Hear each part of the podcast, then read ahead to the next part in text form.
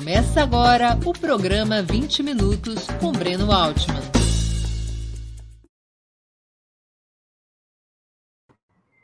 Bom dia. Hoje é 13 de outubro de 2022. Estamos dando início a mais uma edição do programa 20 Minutos. Nossa entrevistada será Rosana Fernandes, diretora da Escola Nacional Florestan Fernandes, a principal instituição de ensino do MST, o Movimento dos Trabalhadores Sem Terra. Esse movimento se destaca, entre outras atividades, por uma dedicação essencial aos temas da educação de seus integrantes, nos mais distintos planos, da escolaridade formal à formação político-ideológica. Muitos não conhecem essas iniciativas do Sem Terra e a entrevista de hoje é para apresentá-las ao nosso público. Bom dia, Rosana. Muito obrigado por aceitar nosso convite. Uma honra ter sua presença no 20 Minutos. Bom dia, Breno. Bom dia a todos, todas e todos que estão nos acompanhando neste momento. É sempre uma alegria, uma satisfação imensa poder compartilhar as experiências que o Movimento Sem Terra vem desenvolvendo ao longo da sua história em vários lugares do nosso país, né, a partir da organização que o próprio movimento foi se constituindo. Né, podemos falar disso na perspectiva da educação escolar, né, para os sujeitos sem terra, para quem está envolvido diretamente nessa organização popular camponesa, e também os processos, experiência de formação política para militantes, dirigentes e quadros do MST mas para além do próprio movimento, que tem a ver com a relação que o MST foi também organizando com outras organizações populares, sejam urbanas, sejam camponeses, sejam é, nacionais, sejam internacionais, especialmente no, na nossa América Latina, que temos um, um laço bastante efetivo né, de processos formativos com as organizações populares latino-americanas. Então, muito Rosana, obrigada. Rosana, o MST ele tem um sistema nacional de educação. Como é que, você, como é que se organiza esse sistema? Sim, podemos dizer que temos uma proposta político-pedagógica para as escolas públicas que estão nos assentamentos e acampamentos do MST. Nós temos contabilizados aí aproximadamente 1.800 escolas de educação básicas que estão nos territórios camponeses. E para essas escolas funcionarem efetivamente dentro do sistema de educação brasileiro, né, na sua organização município, estado, responsabilidades é, de cada ente né, estatal, o MST também vai acumulando um, um jeito de organizar essas escolas que, para além de cumprir um currículo básico que é posto no sistema de educação público brasileiro, também é, projeta outras, outras dimensões, vamos dizer assim, para que crianças, jovens, adultos que frequentam as escolas coordenadas pelo Movimento Sem Terra possam alargar é, a sua compreensão sobre sociedade, sobre questões específicas, por exemplo, da reforma agrária, né, que é a nossa principal bandeira de luta, né, a qual o MST está é, inserido, e isso tem muito a ver com o processo de formação também dos educadores e educadoras que trabalham nessas escolas de assentamentos e acampamentos. Nós fomos constituindo essa proposta pedagógica né, desde a origem do MST, né, de uma demanda concreta de ter escola nos territórios organizados pelo movimento, mas também fomos acumulando junto a outras organizações populares brasileiras, é, no sentido de constituindo um projeto mais amplo de educação, é o que nós denominamos hoje como um projeto de educação do campo, né? Atender uma demanda que é real, desde a educação infantil, né, a educação básica como um todo, até o ensino superior, para que a juventude, a infância, né, e o, os adultos das nossas organizações possam ter acesso à escolarização. Mas, para além do acesso, é preciso também ter uma permanente, né, uma, um, um processo permanente de atendimento às demandas específicas que existe para o povo do campo, para o povo que está vivendo nos territórios camponeses, que está para além dos assentamentos de reforma agrária. Né? Também falamos das comunidades quilombolas, falamos dos ribeirinhos, dos povos da floresta, enfim, tem uma diversidade de sujeitos no campo brasileiro, a qual esse projeto de educação do campo vem atender. Então, esta é uma frente né, no processo de escolarização que fazemos, que trabalhamos, atuamos e fazemos lutas permanentes também para a garantia da escola, né, do processo de formação dos educadores, enfim. E temos, né, o, junto a isso, e um outro, podemos chamar de outra frente, que é a formação política e ideológica, como você já ressaltou no início, é, que fazemos conjuntamente, mas que também temos espaços organizados para fazer especificamente. Que daí nós temos também, né, olhando para a história do MST nesses 38 anos que vem sendo constituído esta organização popular, nós estamos é, nos, em 24 estados do território brasileiro. E nesses 24 estados, nós temos, além das escolas públicas nos assentamentos e acampamentos, nós temos centros ou escolas de formação, como nós chamamos, para fazer o processo de formação política a partir das demandas que as próprias organizações e o próprio MST vai entendendo necessário. E nesse bojo aí nós temos a Escola Nacional Florestan Fernandes, aqui em Guararema, né, bem próximo de São Paulo, um lugar é, geograficamente localizado para a chegada do, da militância, dos dirigentes, né, de quem é, se coloca para momentos de formação aqui é, na escola. Antes da gente entrar propriamente na, na Escola Nacional Floresta Fernandes, deixa eu entender uma coisa. Essa, vamos falar primeiro do ensino básico. Essas mil 1.800 escolas em territórios camponeses. São escolas que são implantadas nos territórios e o MST, como movimento, não tem uma relação pedagógica com elas, ou seja, é, é apenas o MST apenas reivindica a instalação dessas escolas e nessas escolas vão estudar os filhos dos camponeses, ou o MST tem uma relação pedagógica, ou o MST tem um papel de direção pedagógica, de alguma maneira, sobre essas escolas? Sim. A, a conquista da escola é organizada através da própria luta das famílias, né, da, daquele território, daquela comunidade, e a permanência da escola, ela também é cuidada, vamos dizer assim, por estas comunidades, né? E aqui o MST tem um papel, enquanto organização política, um papel importantíssimo porque no jeito de funcionar do MST, nós temos um setor que cuida e ajuda a organizar pedagogicamente essas escolas, que é o setor de educação. Aí nós temos companheiros, companheiras, pedagogos e pedagogas que são também militantes, dirigentes do movimento e que atua especificamente nesse acompanhamento das escolas públicas dos assentamentos e acampamentos. Então, aqui é feito um processo, né, especialmente de formação dos educadores e educadoras. Né? Por exemplo, nós temos a cada, todo ano, né, praticamente todos os estados fazem encontros de formação para esses educadores que atuam nas escolas que estão nas comunidades coordenadas pelo MST. É, temos também na história né, do, do setor educação e do MST de maneira geral, a realização de encontros nacionais para educadores e educadoras das áreas de reforma agrária, né? É, como um, um momento de qualificação do trabalho político e pedagógico que esses educadores realizam nas escolas. E também, do ponto de vista né, de cumprimento de um currículo que é estabelecido pelo sistema de educação brasileiro, esse currículo é respeitado, é cumprido, porém, né, temos, para além de um currículo específico, também trabalho permanentemente com as crianças, jovens e adolescentes que estão na escola, né, e com toda a comunidade de maneira geral. Então, existe sim né, um, um projeto político-pedagógico do MST que é implementado nas escolas através das várias frentes de atuação que estão os educadores e os próprios sujeitos que frequentam a escola diretamente.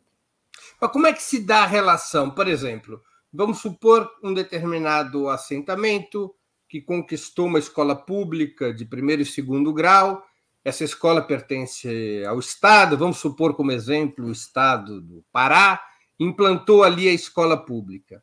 O diretor da escola, os professores da escola, eles vêm do Estado ou o MST, por algum mecanismo, ele pode indicar professores ou o próprio diretor da escola? Uhum. Como é, é essa relação? É, nós temos é, possibilidades de indicação de pessoas que são da comunidade, de preferência que sejam da comunidade, né? Que isso é, viabiliza melhor esse projeto de educação que nós propomos, mas temos casos que isso não é possível, especialmente pela condição de escolarização de, de algumas comunidades que alguns, algumas pessoas não têm, né? Então, é feito também deslocamento de algum educador, educadora, para atender alguma demanda que tenha é, em regiões diferentes de estados, enfim.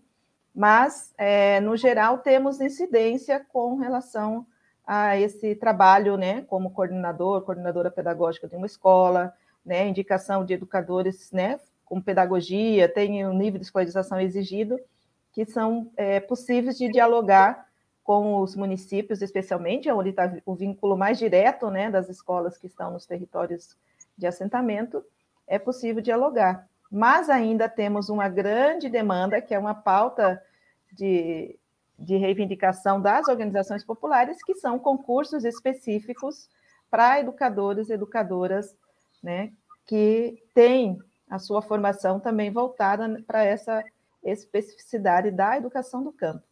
É, essa é uma demanda e certamente vamos ter que construir ações para que isso seja de fato garantido.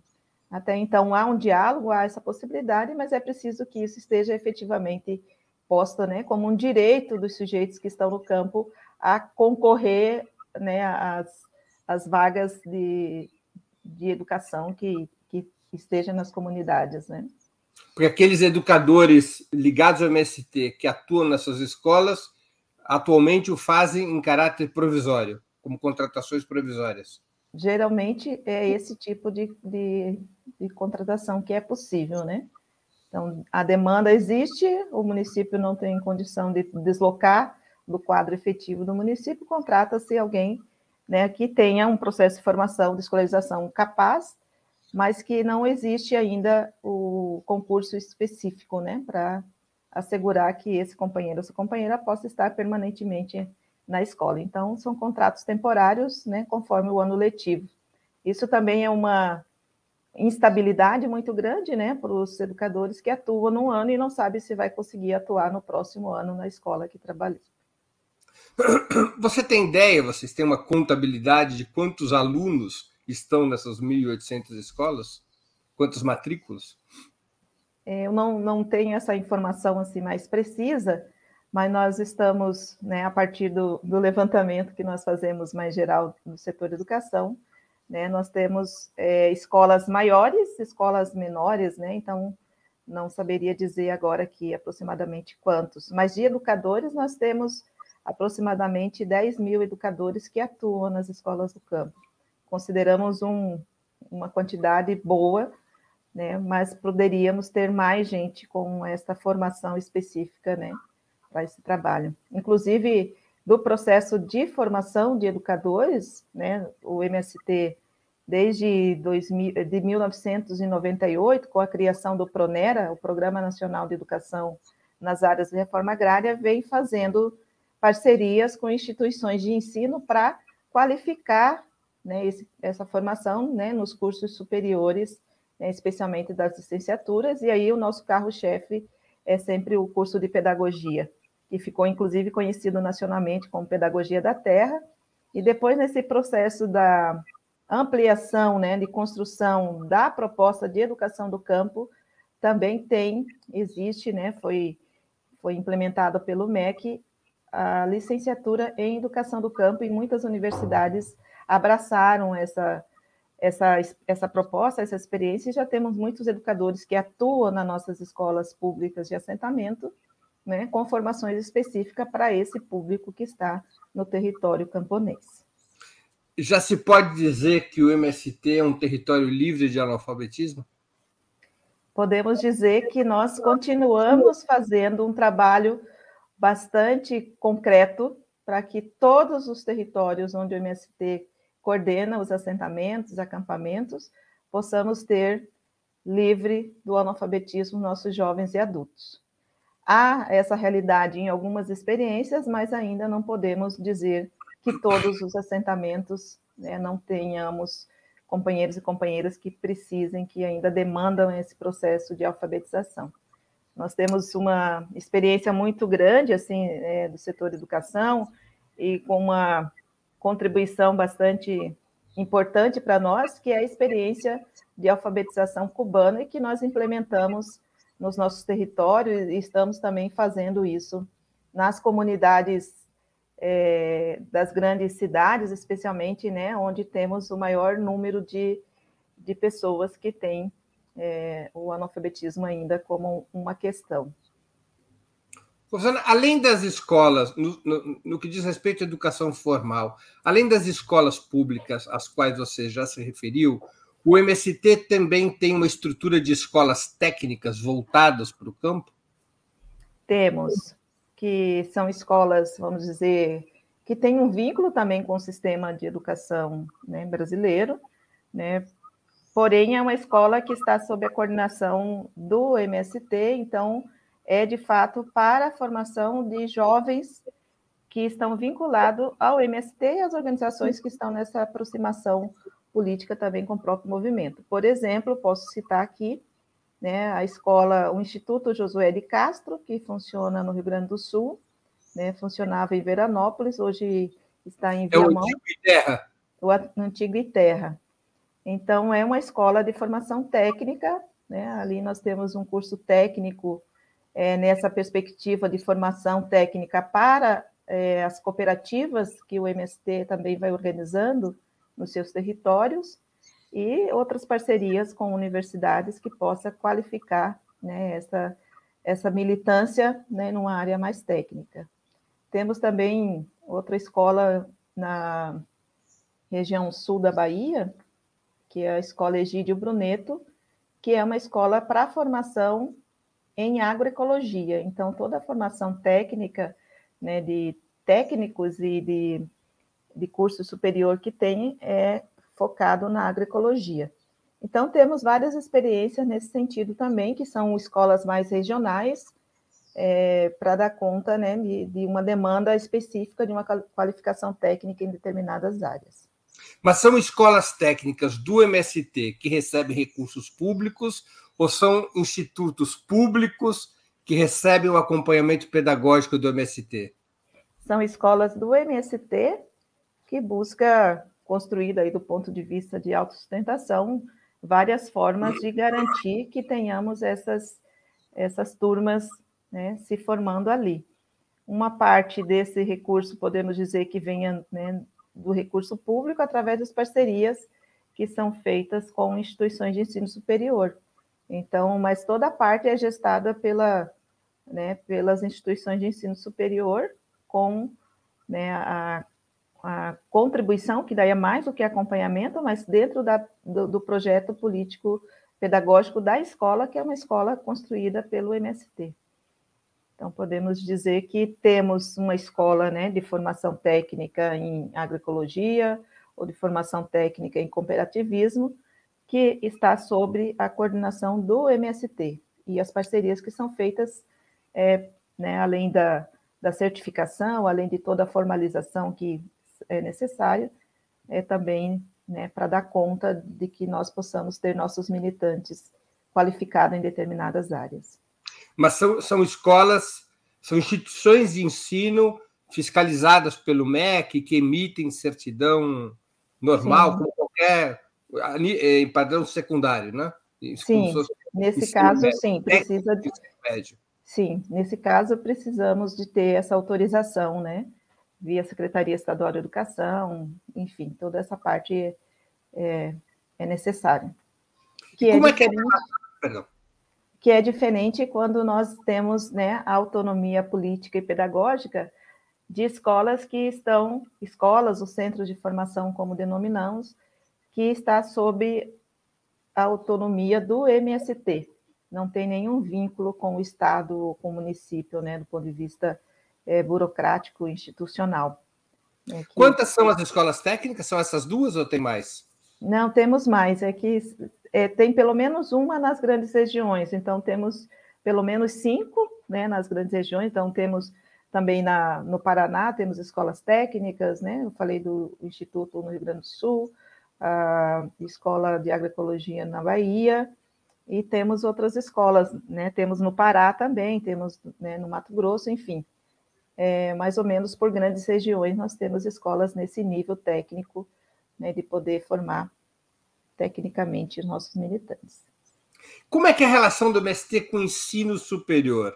O MST tem uma universidade dirigida por ele ou o MST tem é, políticas ou convênios, parcerias uhum. que permitam os militantes do MST ir à universidade? Como é que é a relação com o ensino superior nesse sistema que você está nos apresentando? Sim, é, o MST não tem uma universidade, podemos dizer assim, alguns até remetem à Escola Nacional Florestan Fernandes como uma universidade do MST, uma universidade popular, é, porém depois posso explicar melhor né, o que, que significa a Escola Nacional Florestan Fernandes, mas do ponto de vista né, da relação com as instituições de ensino superior, o MST vai organizando turmas né, nos vários estados onde está localizada a militância, os dirigentes do movimento, para que tenhamos turmas específicas do campo, né, inclusive para além do MST, é, dentro das universidades, podendo acessar um curso de nível superior. Né? Nós temos uma vasta experiência aí junto ao Pronera, como eu já mencionei anteriormente, que possibilitou formar muitos pedagogos, pedagogas. É, nós avançamos né, para a área da, do bacharelado também, com turmas de direito específicos para militantes né, das organizações populares, assim como na área das agrárias, né, de agronomia, veterinária, também com formação específica. É, história, né, temos também é, formação na área da cultura e da arte, enfim. Assim como temos também pós-graduação, né, em alguns níveis, nós temos experiência bastante grande já com a Unesp aqui em São Paulo, né, na formação de mestres na área de concentração da geografia, mas é uma turma, são turmas né, anuais que acontecem e que é, são é, interdisciplinar, enfim. É, temos, tivemos também parceria com a Fiocruz para um mestrado em saúde, trabalho né, meio ambiente, assim como tivemos várias especializações com a Universidade de Juiz de Fora, enfim, essa relação né, é, de graduação e pós-graduação que o MST vai organizando está dentro de, um, de uma proposta que cada instituição de ensino, seja ela estadual ou federal, ou institutos federais de educação, possa ir assumindo junto né, a militância e organização né, do MST e das demais organizações em cada estado. Então, aqui temos uma experiência bastante interessante que também necessita né, de financiamento público específico para garantir que essas parcerias se efetivem, como eu disse, né, o Proner, um programa que foi constituído através das resultado né, das ações dos movimentos populares e que, nesse atual momento, do ponto de vista conjuntural político do nosso país, também sofreu os cortes orçamentários e que não está possibilitando avançar nesse processo de escolarização e ensino superior com a militância popular no nosso país. Deixa eu entender uma coisa. Quando vocês estabelecem um convênio com uma universidade, qualquer que seja ela, estabelece um, uma série de cursos que são do interesse é, do MST, no direito, na pedagogia. Como é que é o ingresso dos estudantes? eles passam pelo sistema normal de vestibular, o SISU, Enem, SISU, ou tem uma porta de entrada especial para quem vem dos territórios de reforma agrária? Uhum. É feito todo o processo de seleção, né? A, as nossas turmas, os militantes passam por um vestibular é, diferenciado, podemos dizer assim, né, específico para essa realidade camponesa. Isso tudo é posto, né, do ponto de vista institucional, é necessário que exista. Então, tem uma demanda, vamos imaginar aqui uma turma para selecionar 60 pessoas para fazer uma turma de pedagogia, vamos ter 120 pessoas inscritas e vamos fazer o processo né, de seleção através de provas, entrevista, memorial, enfim, daí tem né, cada instituição de ensino regulado vai... com a universidade, com a qual regulado, regulado com a universidade. Então, né, vamos, infelizmente, selecionar apenas 60, né, de uma demanda maior que apareceu.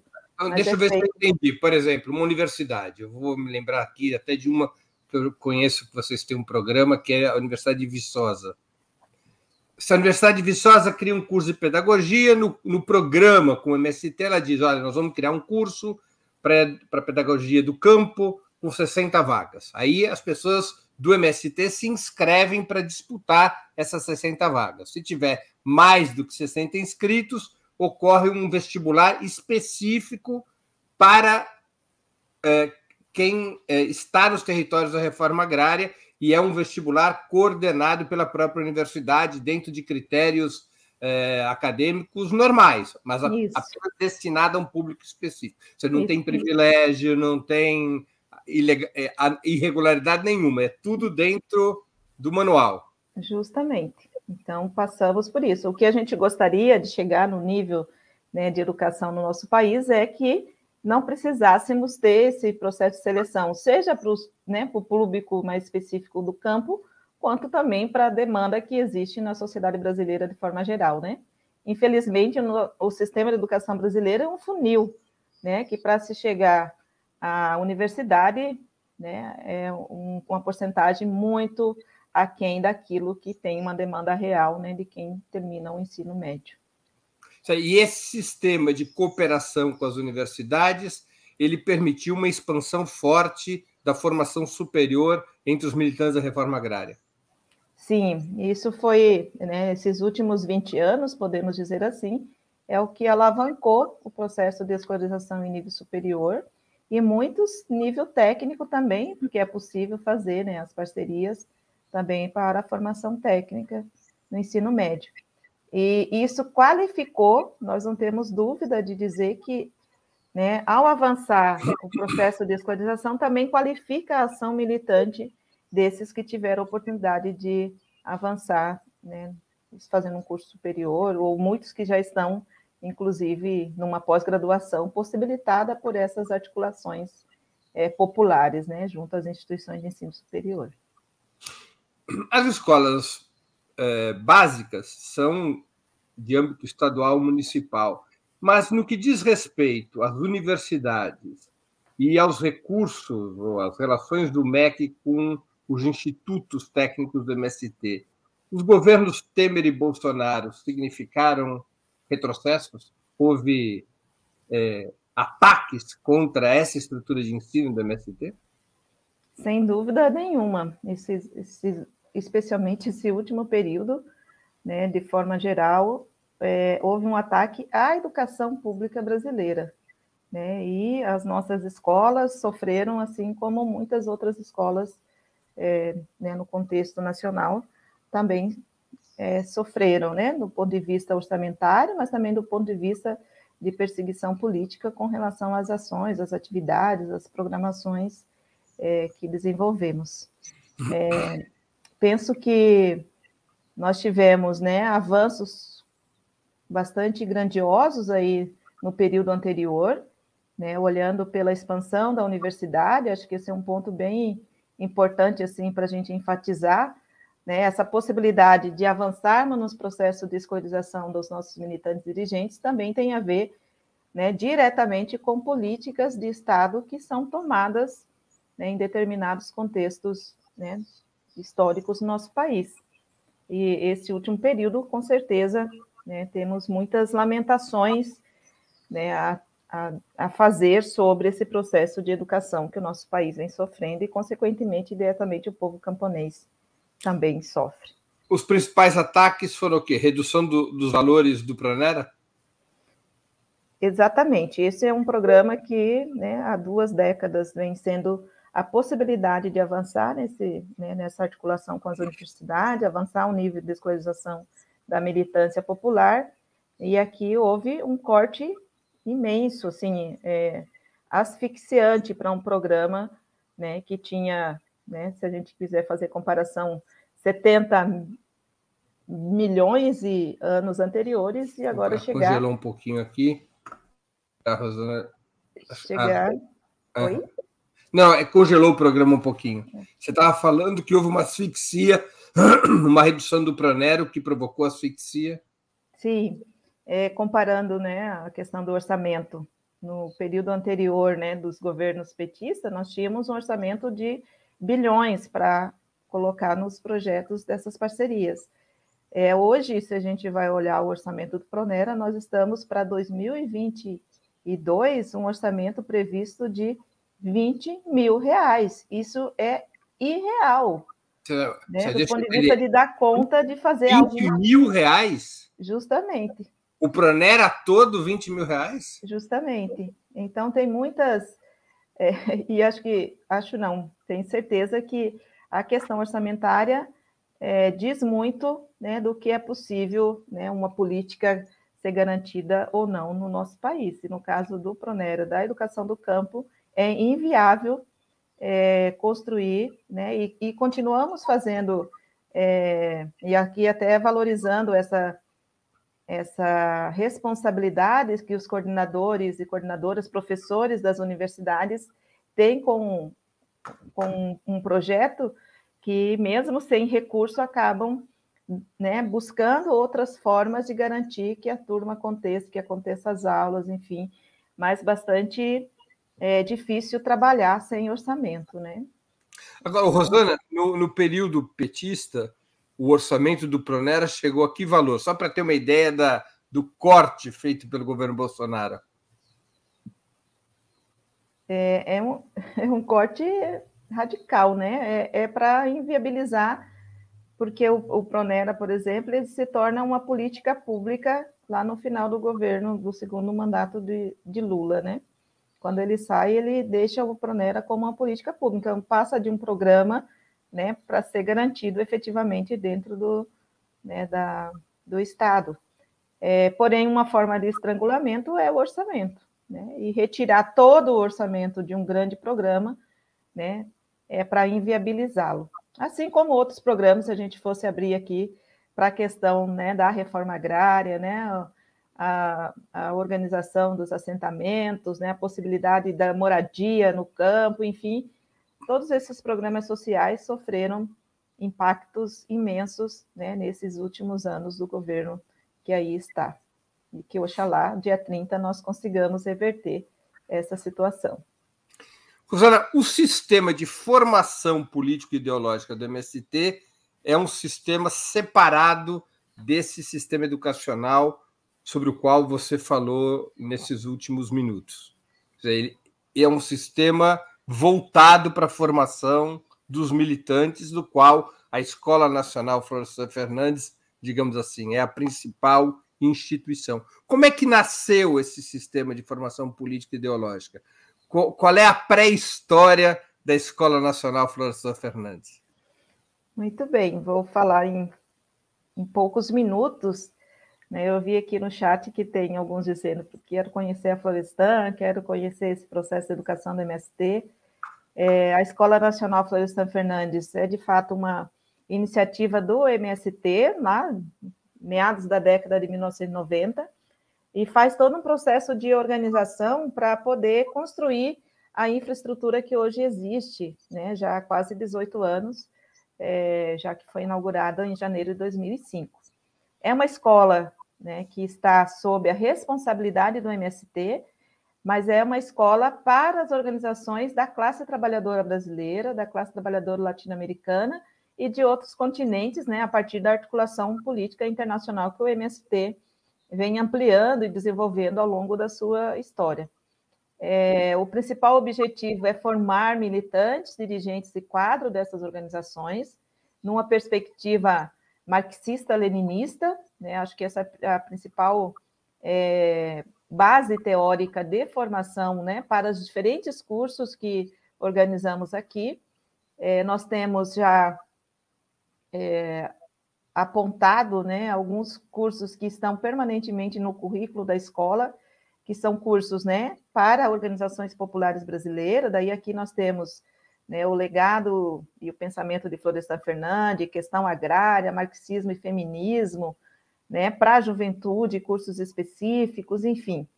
É, estudo dos clássicos, né, como Gramsci, como Lenin, enfim, aqui nós temos uma frente né, que os militantes das organizações populares brasileiras podem vir, né, daí o, o tempo dos cursos vai muito do programa, mas sempre é na alternância, na pedagogia da alternância, como nós denominamos, fica uma semana na escola ou fica 15 dias, né, e fazemos uma programação que dê conta de responder né, a demanda que o curso se propõe. Nós temos também um, uma frente de cursos para as organizações populares internacionais, que pega curso específico para a América Latina e cursos específicos para outros continentes que falam inglês ou que falam francês, né, de formação de formadores, de teoria da organização popular, enfim. E temos também é, cursos né, que nós denominamos como sindical e popular, que são cursos em parceria com organizações populares, sindicais especialmente, que demandam a contribuição da escola Florestan Fernandes para ajudar a formar militantes específicos da sua organização. É, por exemplo, realizamos um curso de juventude com é, a Confederação Nacional dos Metalúrgicos, né, assim como formação de educadores para determinado é, município. Então, aqui é uma frente que a Escola Nacional é demandada a contribuir.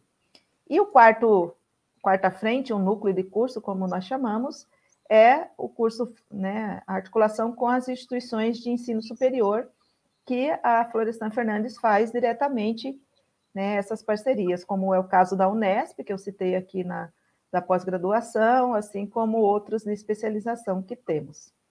Nós temos, né, essa, essa orientação política teórica, né, do marxismo-leninista, e temos fundamentos né, que nos orientam nesse fazer cotidiano é, formativo, que é a pedagogia socialista, né, olhar para os, né, as experiências dos pedagogos russos, né, Krupskaya, Makarenko, enfim, que nos ajuda a entender o que fazer agora também no nosso processo de formação, assim como a educação popular, né, uma outra base para o nosso fazer educativo, e aqui tendo Paulo Freire com muita força né, na nossa construção político-pedagógica, né, e a própria pedagogia do Movimento Sem Terra, né, que é olhar para o jeito como o próprio MST se constituiu e funciona, e as lições que nós fomos aprendendo e a formação dos sujeitos que estão envolvidos nessa organização que dê conta de responder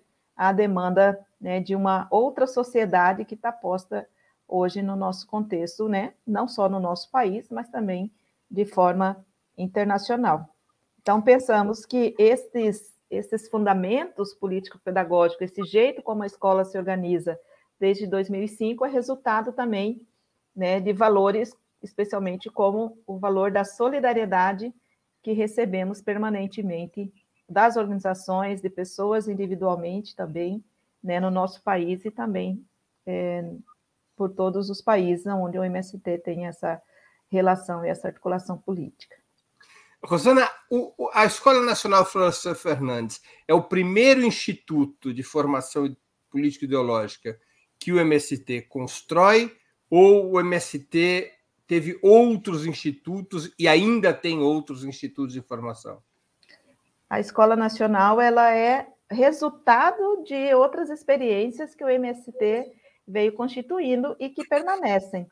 Né? Então, nós, nós temos centros de formação, escola de formação também, por exemplo, em Santa Catarina, né? O próprio Instituto José de Castro também tem essa força política na formação política ideológica, junto com os processos de formação técnica, assim como outros centros de formação espalhados né, nas várias regiões, norte, sul, amazônica, onde o MST está organizado nós sempre dizemos que a, a Florestan Fernandes Né? Ela é esse acúmulo, resultado desse processo que o MST vem, veio se constituindo e das várias experiências mais localizadas e que combina nessa, vamos dizer, hoje, nesse, nessa escola reconhecida internacionalmente e que projeta né, é, militantes e dirigentes para essa transformação a partir do estudo, a partir do jeito de se organizar, a partir dos valores que vamos vivenciando aqui, na perspectiva de uma nova sociedade em todos os lugares possíveis, né, onde a gente der conta de fazer a transformação social. Deixa eu fazer uma pergunta para que as pessoas e eu mesmo possa, possamos entender melhor.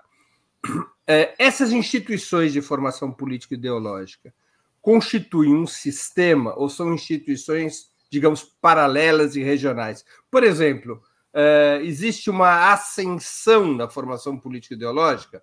Eu sou um militante de Santa Catarina, então o primeiro curso de formação que eu faço é ali numa instituição de Santa Catarina. Se eu vou bem, né, se, se eu cumpro ali os objetivos daquele curso de formação, aí eu posso passar para a professora Fernandes. Tem uma hierarquia ascensional ou não? Uhum. Muito boa essa questão, porque de fato tem níveis diferentes né, de, de formação. E é, podemos dizer assim que, no caso específico do MST, o primeiro momento de formação, não necessariamente ele é um curso que você vai fazer. Né? Podemos dizer que talvez o primeiro momento de formação no MST, para militância do MST, é a participação na luta efetiva do próprio movimento. Então, por exemplo, o fato de ir para uma ocupação de latifúndio, ou ir para uma marcha que é feita né, permanentemente aí nas regiões, ou as marchas nacionais que já fizemos, é uma grande escola de formação, é um grande curso de formação. A partir daí, o, né, a pessoa, o, o jovem, ou mesmo adulto que está participando pela primeira vez, vai se dar conta de muitos aspectos do ponto de vista é, da realidade, né, que vai levar ele a buscar outros conhecimentos do ponto de vista teórico, que vai fazer ele compreender melhor essa realidade. Então, aqui nós dizemos que a luta é a principal formadora dos militantes, né, no caso do MST, de forma direta. E daí nós vamos organizando né, esta vinculação da prática com a teoria através dos cursos programados, né, de dez dias, de um mês, né? Depende muito dessa programação em níveis diferentes, né? Seja lá no acampamento, seja no assentamento, nas escolas regionais é, que, que se tem, e estar na escola nacional já podemos dizer que é um nível de maior aprofundamento, vamos dizer assim, do processo que a pessoa veio desenvolvendo, né, e abstraindo aí do ponto de vista teórico durante sua a sua permanência, né, a sua vivência numa organização popular. E os cursos aqui, então, têm um nível de, de aprofundamento maior, tem uma rigorosidade, tem uma disciplina né, nesse jeito de fazer, incluindo o tempo de estudo, mas também o tempo da, né, do trabalho, né, a pedagogia socialista nos ajuda a compreender melhor isso, o trabalho como uma dimensão formativa, como um princípio educativo, né, e vivenciar a mística, os valores, né, se organizar dentro desse período que está na Florestan Fernandes também faz parte, né, dessa formação aprofundada que nós é, buscamos, então, que sejamos todos é, melhores militantes, dirigentes, né, mais qualificados, capazes de tocar a luta aonde a gente estiver. Ou seja, para alguém participar se inscrever num curso da Florestan Fernandes, ela tem que ter passado por processos anteriores de formação. Não é a Florestan Fernandes não é uma escola de livre adesão individual. Ela, ela, ela é uma vai, vai para os, fazer os cursos na Florestan quem o movimento indica para fazer a partir de critérios de formação anterior. Justamente. Então, esse é, é importantíssimo né, ressaltar de que é preciso estar vinculado a uma organização popular para poder estar num curso aqui na escola. As indicações são feitas coletivamente, né, por mais que tenha que ter uma é, disponibilidade individual para fazer o curso. Mas a indicação de alguém para estar num curso na Florestan acontece a partir das organizações de base, né, das organizações que, que querem investir, né, do ponto de vista de formação política com os seus militantes. Entendi. É, no MST, a formação política ideológica é facultativa ou obrigatória? podemos, se é para dizer uma coisa ou outra, podemos dizer que ela é essencial para que a própria organização se fortaleça é, no seu processo de luta, que é, no caso do MST, né, a luta pela terra, a luta pela reforma agrária e a luta pela transformação da sociedade, ela não vai acontecer se não tivermos formação da consciência, elevação do nível de consciência dos integrantes que fazem parte, né, no caso do MST. Mas assim também compreendemos que as organizações populares não avançarão se não priorizarem o processo de formação política e ideológica né, de quem está envolvido diretamente nessa luta né, que buscamos, né, como lutas táticas ou lutas estratégicas, né, mas do ponto de vista né, da luta estratégica que almejamos, da transformação social, inclusive pensando no projeto socialista ainda, né, por mais que alguns digam que já está ultrapassado esse pensamento, só vamos conseguir efetivamente uma sociedade transformada se tivermos os nossos militantes, dirigentes e quadros é, formados, que sejam capazes deixa, de fazer. Deixa eu fazer uma pergunta de forma mais específica. Vamos supor, eu sou um camponês sem terra, me integrei ao movimento, participei de lutas por ocupação, eu gosto de participar da luta, mas não quero saber de estudar. Essa história de uhum. formação não é comigo. Eu posso não participar da formação ou é uma obrigação minha como militante participar da formação? Você vai estar se formando, mesmo que não, não vá para uma sala de aula com um professor, com um educador, porque se você está disposto a estar na luta, fazendo a luta, você vai estar se formando permanentemente. Mas não é uma obrigação da, do militante se integrar a esse sistema, digamos, formal de formação política ideológica. É, nesse caso, não é obrigatório, nada é obrigatório. Né? No, nas organizações populares, no MST, cada um tem a sua livre escolha né? de estar, inclusive, nessa organização.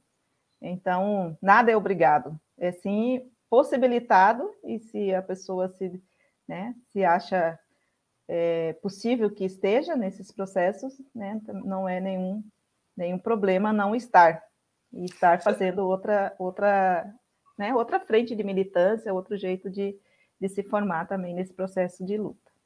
Vocês têm um balanço de quantos alunos já passaram pela Floresta Fernandes esses 18 anos?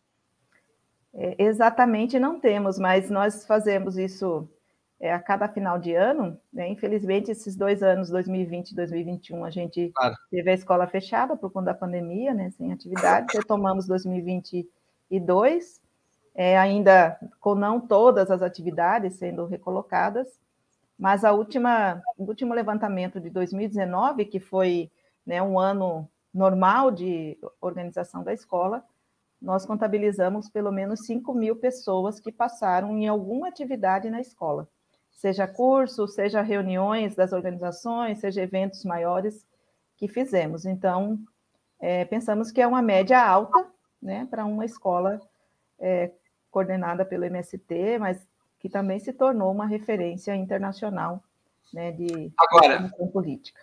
Do ponto de vista, digamos, é, jurídico, a Florestan Fernandes ela não tem nenhuma integração ao sistema educacional brasileiro, ela não emite certificados formais, não é? Ela é uma uhum, instituição é, como, como se fosse um curso de inglês para o pessoal da cidade uhum. nos entender, ou seja, ela, ela é, é, paralelo ao sistema formal de educação. Isso, é uma escola autônoma. Se alguém, se alguém quiser entender como uma escola privada do MST, é uma escola do MST.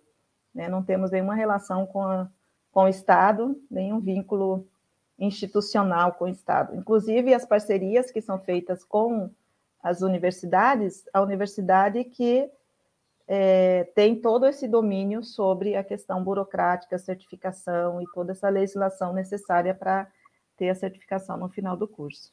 Aqui... Fora desses convênios, o que, o que existe são certificados de cursos extracurriculares. Isso, de cursos livres, né, como chamam, ou cursos possíveis. Que daí a escola né, tem um CNPJ, responde legalmente nesse sentido da vida né, que, que se tem, mas não não está vinculado ao sistema de educação pública. Nós já mostramos aqui, a produção colocou no ar algumas imagens da escola. Ela é uma instalação é, impactante, porque ela tem salas de aula, ela tem dormitórios, ela ocupa uma área bastante grande ali em, em, em Guararema. Aqui é aquela área do é, o refeitório em cima, aqui é aquela área do uhum. café, né? Sim. Se identificando de jeito. É, uma, é uma, uma instalação impressionante, muito bonita, muito ar verde. Como é que vocês conseguiram construir uma instalação desse tipo? Como é que foi a campanha para financiar a Escola Nacional Floresta Fernandes? Teve alguma contribuição de artistas importantes? Conta um pouquinho como é que foi uhum. isso, a campanha para fundar a escola, para comprar o terreno e para construir a escola. Sim. É, essa campanha ela é permanente, na verdade, né? Porque para além da construção da estrutura física que foi apresentada nas fotos e tal, ela também funciona a partir dessa solidariedade permanente ao longo dos seus anos de existência.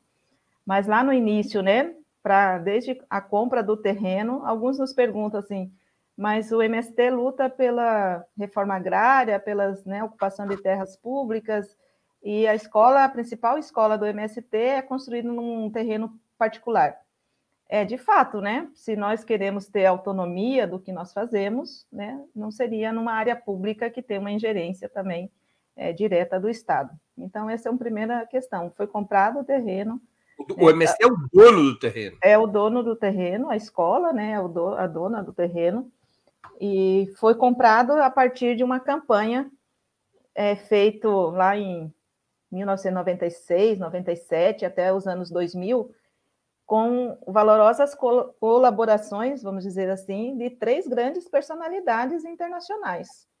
Né? O nosso querido Chico Buarque fez um CD né, de músicas, denominou Terra, o nome desse CD.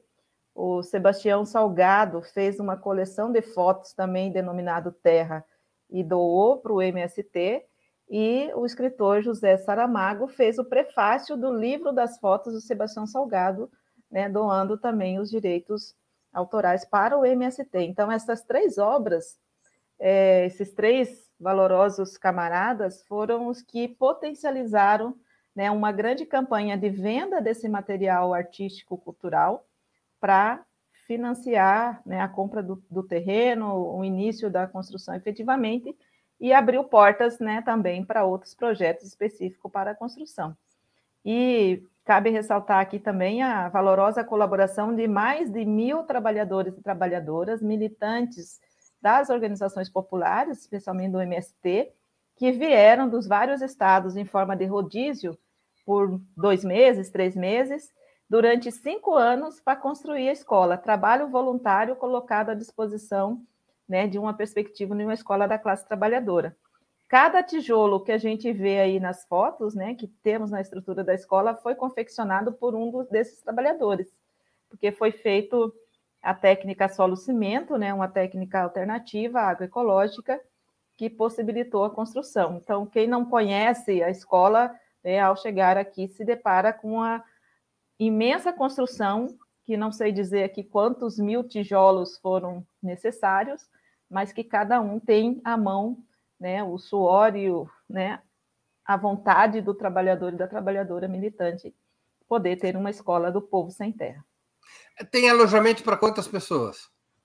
Temos alojamento para 200 pessoas, é, a depender né, da demanda, até fazemos camp e tal, né? Nós temos plenária para 250 pessoas, temos vários outros auditórios, salas de aula, o campo de futebol Dr. Sócrates, né, que foi inaugurado em 2017. Temos uma ciranda infantil, que é o espaço de cuidado, de trabalho pedagógico com as crianças também, com, né, que vem com os pais para as atividades, para os cursos. Né, um refeitório grande que né, comporta até 500 pessoas se alimentando, enfim, uma infraestrutura que, né, que demanda bastante trabalho para manter. Nós temos uma associação dos amigos da Escola Nacional Florestan Fernandes que ajuda nessa manutenção, né, com contribuição econômica, mas também de trabalho voluntário que esses companheiros e companheiras vêm fazer é, a cada tempo aqui na escola. Temos também as cooperativas do MST nas várias regiões que doam alimentos para manter essa estrutura funcionando, como né, a cooperativa lá do Rio Grande do Sul, que doa o arroz agroecológico, né, cooperativas né, que produzem café, feijão, enfim. Então, é um, uma parte né, da contribuição para a gente manter essa escola em pleno funcionamento durante todo o ano. A Escola Nacional Florestan Fernandes é somente, como se isso fosse somente, uma instituição de formação ou também uma unidade produtiva? Trocando em miúdos, o que se come na, na Escola Nacional Florestan Fernandes é plantado pela própria escola? Uma parte da produção é daqui da escola. Nós temos hortas e temos pomares. Né? Os pomares produzem a partir do, do período né, de cada época a fruta que é possível ter mas tem muita, muita bananeira, muita jabuticabeira, né? Tem, temos frutas aqui. E as verduras, especialmente as folhosas, é produção específica da escola. E outra parte, nós temos um sítio aqui próximo, né, que é um sítio coordenado pelo MST de São Paulo, que também é, produz agroecologicamente e traz é, alimentos aqui para a escola. Então, de né, uma, uma média aí, a produção que nós nos alimentamos também é né, nessa, nesse veio agroecológico de, de produção e autossustentação da escola. Quantos funcionários tem a escola? Nós temos, é, a gente denomina aqui como uma brigada de trabalho, né, de militantes do MST, que vem de vários estados. Hoje nós temos representação de 14 estados na nossa brigada, é, somando é, 62 adultos que trabalhamos e uma boa parte né, dos que trabalham aqui, moram aqui na escola, porque tem espaços de casa, de moradia para sua militância. E temos alguns companheiros e companheiras que são é, contratados né, para trabalhos específicos, que é uma relação também que a escola, desde o início, foi estabelecendo com o bairro. Então, as cozinheiras, né, os trabalhadores da portaria, enfim, os motoristas são contratados, né, que têm o vínculo direto com o bairro onde a escola está implantada. Agora, é, além de formar os militantes do MST, pela sua lógica própria de formação, a escola abre seus cursos para outras organizações sociais do Brasil e do exterior. Se eu bem entendi a sua explanação. Então, se alguém quiser, por exemplo, um militante sindical, ele quiser fazer um curso na Escola Nacional, ele não tem como ir lá no site e se matricular sozinho. Ele vai ter que convencer o sindicato dele a construir um curso junto com a Escola Nacional. É isso? Sim, é isso. Não temos esta possibilidade de inscrição individual, não existe também nenhum link, nenhuma, né, nem na página da escola no Facebook, ou mesmo da associação no Instagram, não existe essa possibilidade. O que existe é isso coletivamente, você tem que estar vinculado a uma organização coletiva. Não importa se ela é pequenininha, de um apenas um município, né, ou se ela é nacional ou regional. Você tem que estar vinculado e a organização tem que fazer um convênio com a Escola Nacional. A organização que indica, não necessariamente do ponto de vista burocrático precisamos de convênio, mas tem que entrar em contato com a escola Sim. solicitando a possibilidade de enviar os seus militantes para os cursos que a escola oferece. Né? E o coitado do militante sindical, que é de uma organização que não quer saber da Escola Nacional, tem alguma outra forma dele fazer os cursos da Escola Nacional? Não. tem que. Não temos outra forma. Durante a pandemia, a gente fez várias atividades online de formação, debates, enfim, até tinha sequência de encontros para um determinado curso, mas a gente diminuiu bastante já esse período né, que poderia ser uma possibilidade, mas nós estamos ainda avaliando melhor como que a gente segue com algumas ações de forma online, alguns processos de formação de forma online, e que isso possibilita daí abrir publicamente né, essa participação, esse acompanhamento. Mas do ponto de vista presencial, né, tem que estar aqui, né, conforme a organização do programa que o curso estabelecer. E quem dá as aulas na, na Escola Nacional? É um corpo as... fixo de professores? É um corpo de professores convidados? Como é que vocês organizam uhum. é, a parte docente da atividade da escola? Como que padroniza? Como que unifica a metodologia? Essas coisas todas próprias uhum. da formação. É, nós, nós contamos com com a colaboração de muitos professores e professoras, que são também dirigentes, militantes das organizações populares, mas também vários que são ligados a instituições de ensino que estudam determinadas áreas do conhecimento e que estão à disposição. Uma forma também de fazer militância sendo um professor voluntário, isso é muito bom ressaltar. Né? Os professores que trabalham em um dos, né, com qualquer tema dentro dos nossos cursos não recebem nada pelas horas aulas, né? São voluntários e alguns deles, inclusive, pagam a própria passagem para poder estar aqui é, dando aula. É, nós contabilizamos já aproximadamente 500 educadores e educadoras que atuam permanentemente com a escola nesses últimos, né, ao longo da sua história, dos seus quase 18 anos. E para nós é muito importante. Não é fechado, isso a cada tempo vai incluindo, né? Um ou outro professor acaba assumindo outras tarefas, acaba diminuindo a sua presença nos cursos, outros novos se incorporam, então é permanentemente né, esse fluxo de, de contribuição com os educadores e educadoras aqui na escola. Como a escola se financia? Você falou da Associação dos Amigos. Uhum. Eu imagino que as organizações que estabeleçam acordos para cursos também, de alguma maneira, contribuam com financiamento. Mas como é que é a estratégia de financiamento de uma instituição desse tipo que não cobra mensalidades, ela não tem alunos? Como é que ela uhum. se sustenta e é uma instituição potente, portentosa? Sim. É, então, uma das frentes né, de manutenção é a Associação dos Amigos. Depois, quem quiser pode buscar no Google aí Associação dos Amigos da Escola Nacional Florestan Fernandes e podem também se associar e contribuir, enfim.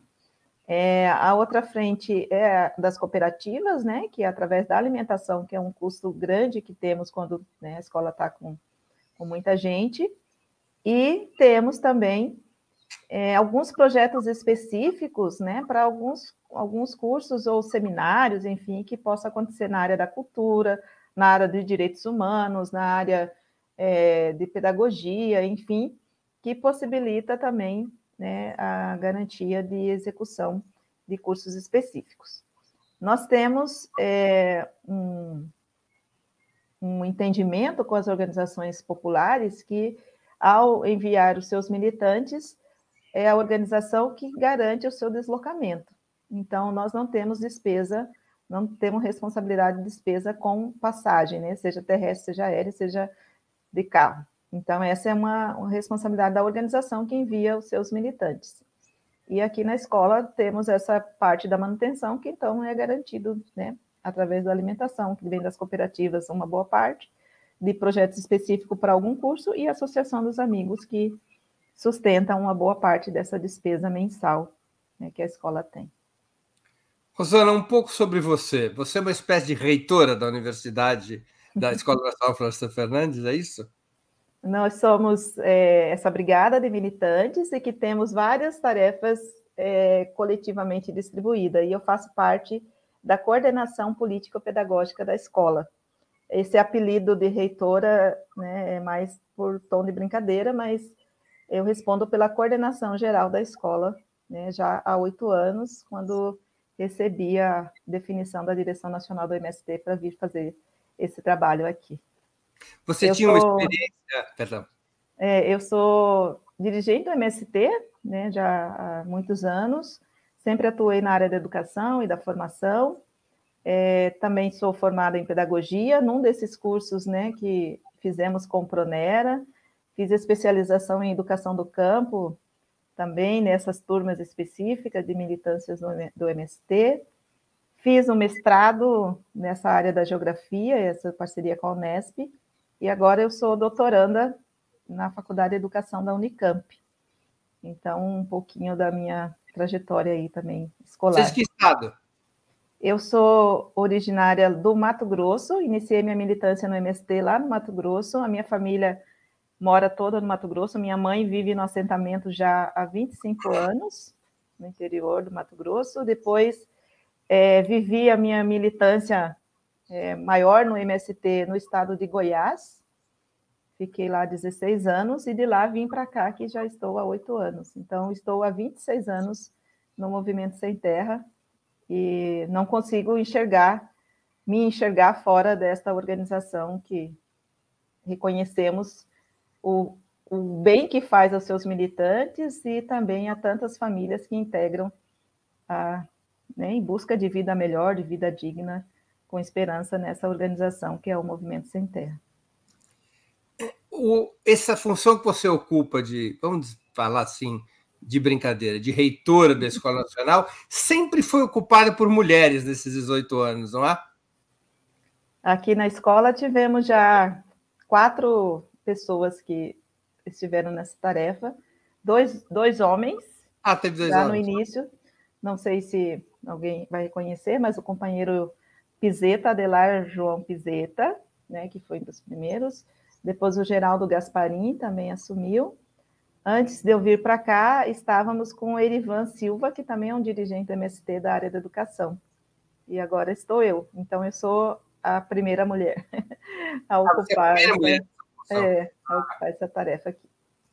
Ah, porque eu me lembro no início da escola que estava a Gorete, mas ela não ocupava essa função. Não, ela estava na, na coordenação política, nesse coletivo interno, né, de coordenação política pedagógica. É, é verdade. E hoje Uma das... né? Uma das maneiras de ajudar a escola é doação de livros para a biblioteca da escola, né? Isso também fazemos. É, recebemos, né? Nós temos um acervo de mais ou menos 40 mil obras e todas recebidas por doação desde o início da escola. Inclusive, agora estamos passando por uma reorganização desse acervo, enfim. Mas quem quiser doar pode entrar em contato com a Associação dos Amigos, que acolhemos com muito gosto as doações que nos chegam. Aliás, um dos doadores foi meu pai, para minha tristeza de acumulador de livros, porque ele doou alguns milhares de livros para a escola há muitos anos atrás. Rosana, nós estamos chegando no, no final da nossa entrevista. Eu queria te fazer duas perguntas que, antes das despedidas, eu sempre faço aos nossos convidados e convidadas. A primeira pergunta qual livro você gostaria de sugerir aos nossos espectadores? E a segunda, qual filme ou série poderia indicar a quem nos acompanha? Tá bem. Muito obrigada pela oportunidade também poder é, dizer né, dessas indicações. Então, até dialogando aqui com outro companheiro, né, porque são várias possibilidades assim de indicações, mas a gente gostaria de indicar dois filmes. Um é sobre né, essa a história da luta pela terra no Brasil, a história do MST, né, os desafios da questão da reforma agrária, que parece um filme clássico né, da nossa história do MST. Então, é Terra para Rose, né, que conta a história de, né, da, do sonho de Rose, né, do sonho de uma dirigente militante lá do Rio Grande do Sul, que é assassinada, né, atropelada durante uma marcha e que depois fica o nome do filme para poder fazer essa relação né, do processo histórico da reforma agrária, das ocupações de latifúndio que o MST desenvolve, a história do MST, mas também desse sonho de uma mãe lutadora de ter o um pedaço de terra para viver dignamente com a sua família. É, terra para a Rosa é um filme de TT Moraes, né, também bastante reconhecida do ponto de vista da, do cinema brasileiro. E outro filme, que é mais recente, que nós gostamos bastante, mas que evidencia né, a biografia de um, né, de um personagem, de um, uma referência política para as organizações populares, que é o Marighella, né, do Wagner Moura, lançado o ano passado, e que nesse contexto político também nos apresenta muitos elementos da resistência e da esperança né, que as nossas lideranças têm para com né, as possíveis transformações que necessitamos. E dois livros, né? Um é o Torto Arado, né, do Itamar Vieira, né, por trazer para nós uma reflexão do ponto de vista né, de um romance, de uma literatura brasileira, mas trazer reflexões sobre a cultura, sobre a religiosidade, sobre ainda né, a existência de um trabalho escravo né, na nossa atual sociedade. Então, nos faz é, refletir bastante sobre quem somos né, a partir da, da vivência e da experiência das duas irmãs, que são as personagens principal do livro do Itamar Vieira. E o quarto e última indicação de livro, né, tem muito a ver, até peguei aqui é, na mão, né, Lula e a política da astúcia de metalúrgico a presidente do Brasil, de John French, uma, um lançamento também recente, né, do, da nossa editora Expressão Popular, né, da gente poder refletir aí sobre a trajetória de um trabalhador, né, que tem uma empatia social e que nós estamos projetando e fazendo bastante para que volte a ser de novo presidente do nosso país, para a gente poder alcançar algumas mudanças que né, foram retiradas do povo brasileiro.